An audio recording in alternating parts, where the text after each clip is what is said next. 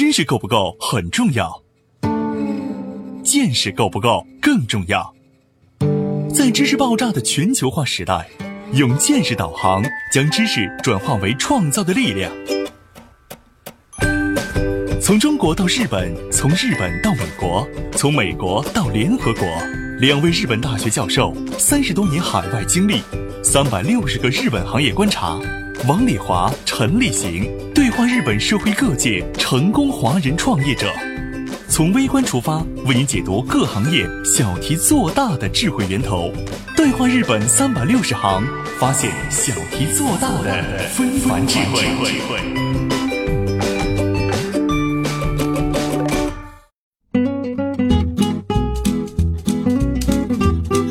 大家好，欢迎您收听今天的对话日本三百六十行，发现小题做大的非凡智慧。我是王丽华，对面的是日本关西学院大学社会学博士生导师、日本著名社会学家陈立行。陈老师你好，啊，王老师你好，咱们今天继续讲关于自律自治的话题哈。与欧洲和日本相比。为什么中国缺少共同体文化？对我们生活质量有什么影响？为什么国内居住小区的公共资源总是管理不好？最深层原因是什么？业主委员会和社区居委会有什么区别？各自发挥什么作用？如何让业主委员会管理好我们的公共财产？看看日本怎么做。欢迎收听《对话日本三百六十行》，本期话题：日本人如何做好住区的公共财产管理。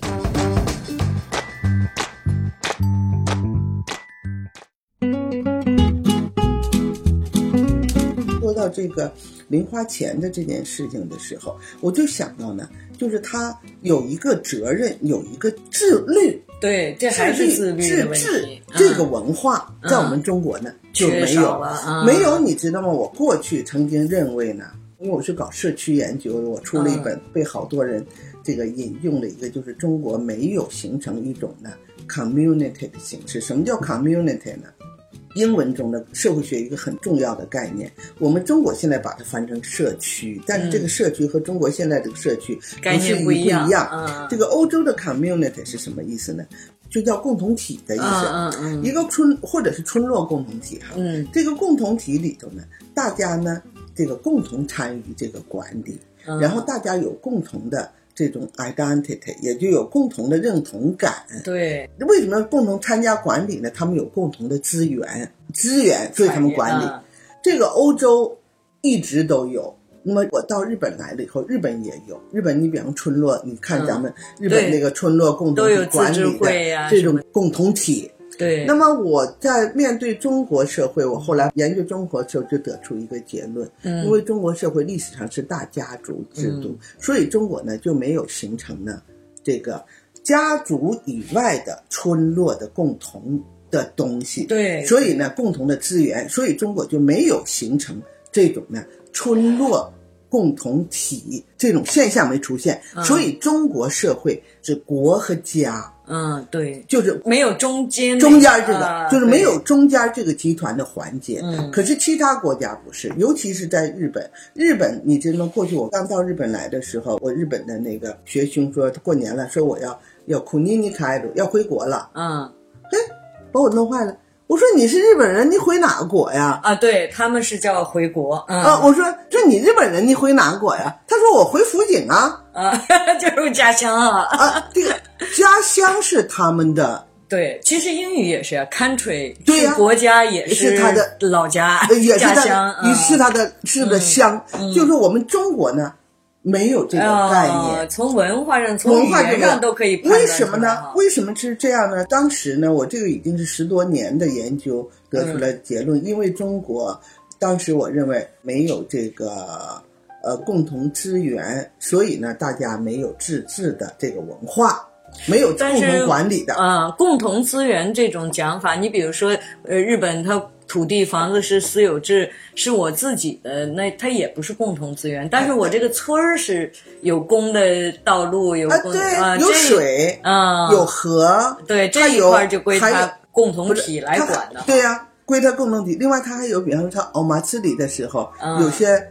道路有些公园，大家谁收拾这些？那我当时就认为，因为中国没有这个，都是大家族、大家长说的算，大家长分工，咱们都说给你派活儿，都是别人派你做什么。对。那么我后来，我想为什么？我想这个，我就说中国呢，呃，因为没有共同资源，所以没有形成这种共同体的公共空间、公共意识以及公共行为。啊，所以造成现在中国这个小区啊，嗯，我回去我一看中国好多小区，那楼还不到十年。啊，可破了，哎呀，破破烂烂、脏唧唧的，对，不到十年就完了，那房子要到三十年，我看就要住不了了。对对，真的是这样，而且我碰到过这样的，就是在上海的同学的家里。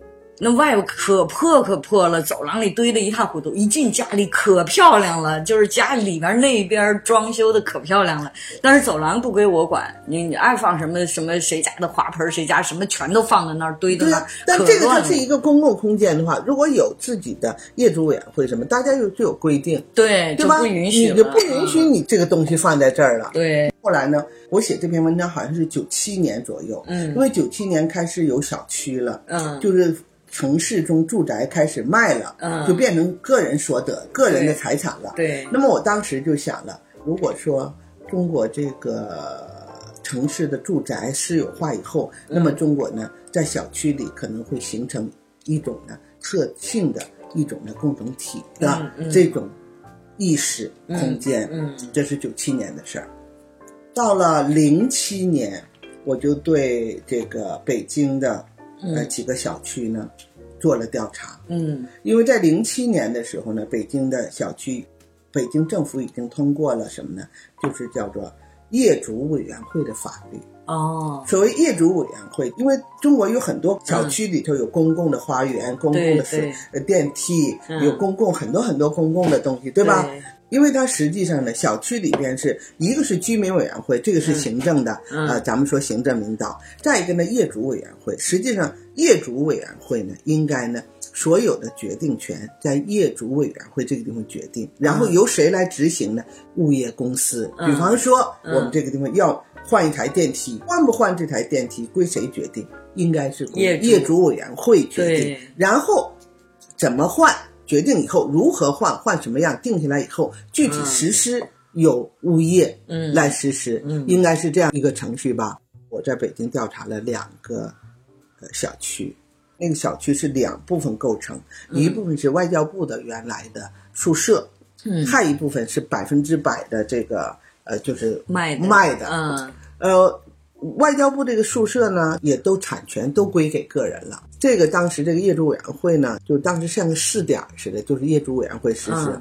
后来我去调查的时候呢，就是物业接待我的，嗯，就是业主委员会的人找不着。哦，然后我就问他，我说那你们这个业主委员会现在是一个什么状态？嗯，他说首先一个呢，就是很多业主委员会的人，谁都不愿意干啊，不参加。嗯，不参与，嗯，这其实就等于自己放弃权利了哈。是啊，自己放弃权利啊。嗯，他自己放弃权利以后呢，那我说，那你们这有没有他？他说也有一些参加的，也有些热心人儿来参加。可是，在参加的时候，他说，我们要没有这业主委员会的话。我不这么折腾的话呢，我们好多东西呢是可能反而好做，反而好做。嗯，我说那你们具体实例，你你你，因为你他是物业嘛，那他可能说业主委员会不好。嗯，那我就问他说，你拿出个具体实例，你们在跟业主委员会协调的时候，哪些地方这个出问题哈？嗯，然后他就说了，他说首先一个第一个吧，他们当时那个楼的电梯呢是半夜的两点到第二天早晨五点。嗯，这个中间不开，不开啊，不开，嗯，就等于说二十四小时中有三个小时呢，这电梯是没人的，嗯，没人开。然后这时候年轻人呢，就有人提要求，嗯，就说呢，有半夜回来，有半夜回来的，就是回来不方便。有些年龄大的人，嗯，就反对，说那要是开的话，就是这三个小时还得多给钱，嗯，他们就不能两点钟以前回来吗？啊，怎么怎么地什么的 啊？然后呢？一听了这话后，那年轻人就说了：“说你们如果这么说话的话，那我们这个每天的草坪浇水得多少钱？嗯，我们一大早就上班了，我们都不用这个草坪啊，啊，这草坪的花全是你们在这用的呢。那要这么说的话，那那你那你 这真是啊。然后他说摆不平，结果就这件事情就在业主委员会，还都是热心人。最后呢，他说这个拖了一年，嗯，也没解决。我说那现在呢？他说现在还是三小时没有，这零七年的事儿。嗯，还有一件事呢，他说。当时是换锁，换个按码锁，保密，就是咱们现在叫 auto lock 那种那种锁，就是原来是宿舍的那些人不同意，因为换这个锁要另花钱。啊，那边不同意，他说，结果这个又搁了有一年了。哇，是这种事儿，我们在北北京的家也是这样的，小区。但是你知道为什么呢？我这件事就觉得，自治这件事儿，一要主动的参与，这是一个，要负责任；第二个要学会妥协。对对对对，不仅妥协的时候，而且要有理由。我现在住的日本这个小区是三百户的，嗯，一个楼，嗯，很大，大家轮班当这个业主委员会的人，并不是说谁想当就当，对对，轮班轮到你班儿，嗯，你当。那么你没有特殊原因的话，你也不能随便就说我推迟，嗯，就是一年的业主，第二年的人呢可以留任。三个人，因为新的人上来以后不太了解，不太了解这个事儿。就今年，嗯，二月份有人提出这个意见，嗯，说我因为要做康复，嗯，我希望开游泳池，不是三十万的费用吗？嗯，三十万的嘎斯吗？嗯，这三十万我全部个人承担。哇，啊，大家说，就说开了也不能让他个人承担，啊，这是没有道理的。对，那后来。那么这次呢，就准备提案了。现在年龄大的人越来越多，到了冬天又不好到外边去，呃，那个运动，所以呢，在室内运动的这件还是开吧，嗯，对吧？嗯。还有一个非常好的一点，一个人就说了，他说：“咱们这个房子是三百六十五天的游泳池，这个游泳池的本身就是这个房子的它的价值。对，冬天浴池不开的话，它这个价值呢就不一样了。”我们这楼三百户，每年都有那么十户左右的人要卖房子，省了这三十万，是我们住在里边的人管理费这方面省了三十万。嗯，可是正好赶上今年卖房子这十个人可能就要亏了钱。对，他说这是一种不公平。哦，我就当时我就想，确实是。我当时在想，我一想都没有想到这儿。嗯嗯，这一个整个的过程。我就觉得这叫什么？这是不是叫自知啊？对对对，不是说只为自己去外面吵哈。如果跟我自己有利益的话，我十个眼睛出来；跟我没利益的话，我一律不管。对对对，现在其实这个就是最大的问题，就是我们国内小区管理的时候最大的问题。这是什么呢？这大家参与这个管理以后呢？你觉得是跟你没有关系的，嗯，但实际上是跟你有关系。对，因为你住在这儿嘛，嗯，这里面有很多，等你卖房的时候就跟你有关系了。啊，对不对？你比方举例子哈，我当理事的那一年哈，原来那个保安哈，我们的保安呢是周六周日休息。啊，呃，结果就有一天呢，就是以外边跑进来一个人，跑到三十六楼了，就好像是想要跳楼自杀似的这种，真的，后来那没成。没成这件事儿呢，就业主委员会呢就说这不行。如果说有外边的人，嗯，跑进来了，争跳下去了的话，我们这个楼的整个的这个形象、对价值也价值都会影响，都会影响了。那么就说那为什么呢？因为那天是就是保安没在，大家就说换保安公司。这个保安公司说，如果你要加周六周日的话，那要加钱。啊，那好，那么现在大家就说了，我们还不想加钱。那么现在呢，大家呢提出这个条件，就像招标似的，结果就真招到了，几乎价钱跟过去就是一样一样，嗯，但是三百六十五天没有一天休息啊，原因是什么呢？就这家保安公司，他想开辟市场。如果把我们那个最大的、最高的这个慢性做保安的话，对他们来说，一个大项目，或者是说我们是给这个楼做保安的，它有个广告的意义，所以它给我们便宜了。嗯。像我们这个小区户建住宅嘛，中国叫别墅嘛哈，我们也是有自治会的嘛哈。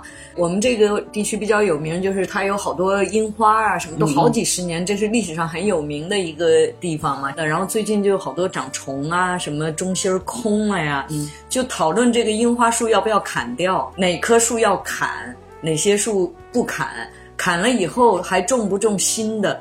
自治会为了这几这些樱花树讨论了多长时间呀？那完全就是为了这个景观，为了这个树的护理哈。嗯，包括我们这后面。原来是那个国有地，后来卖掉了嘛。嗯，呃，现在是那个呃野村不动产在开发，那个变成户建住宅。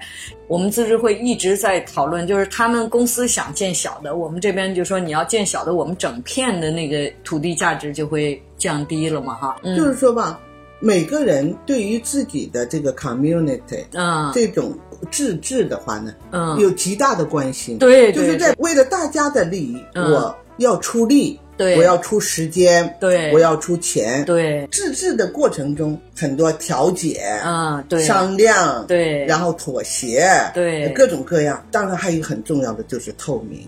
自治的一个最根本的就是你要透明，大家都能够公平，大家都能够认可。